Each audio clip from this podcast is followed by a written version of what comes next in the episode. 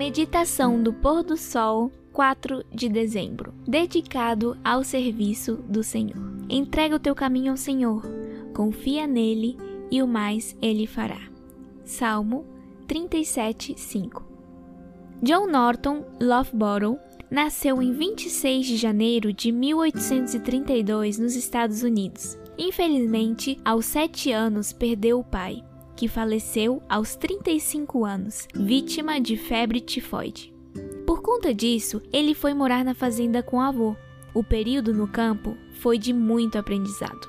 Seu avô, além de trabalhar duro, ainda ajudava os vizinhos e sempre testemunhava para outros. Quando ofendido, não retribuía a ofensa. Quando percebia a necessidade de um vizinho, sempre ajudava. Seus avós acreditavam na breve volta de Jesus, mas enfatizavam que a Bíblia também ensina que todos devem estar ocupados até que ele venha. Aos 15 anos, John decidiu voltar para a casa da mãe. Ele já se considerava na idade de trabalhar para o sustento da família. Embora tivesse o talento de pregar, seu plano era aprender a fazer carruagens e ganhar muito dinheiro. Para sua tristeza, o trabalho que conseguiu lhe deu apenas a oportunidade de colocar ferraduras em cavalos. John contraiu malária e passou a sentir os terríveis sintomas da doença.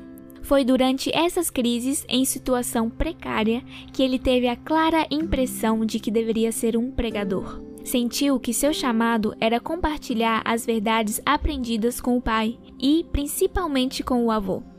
Aos 20 anos, ele abraçou a mensagem adventista, tornou-se um líder no processo de estabelecimento da Igreja Adventista e uma referência para os demais pregadores. Também escreveu vários artigos doutrinários afirmando a fé.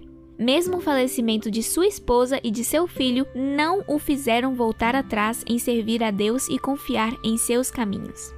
Por mais de 75 anos, ele atuou na igreja, liderando o trabalho dentro e fora dos Estados Unidos. Durante este ano, estamos relembrando histórias de homens e mulheres que dedicaram tudo ao serviço de Deus. Agora é a nossa vez de renovar o compromisso de servir ao Senhor.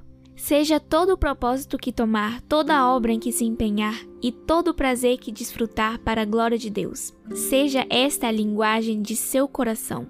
Sou teu, ó Deus, para viver para ti, trabalhar para ti e sofrer para ti. Testemunho para a Igreja, volume 2, página 262.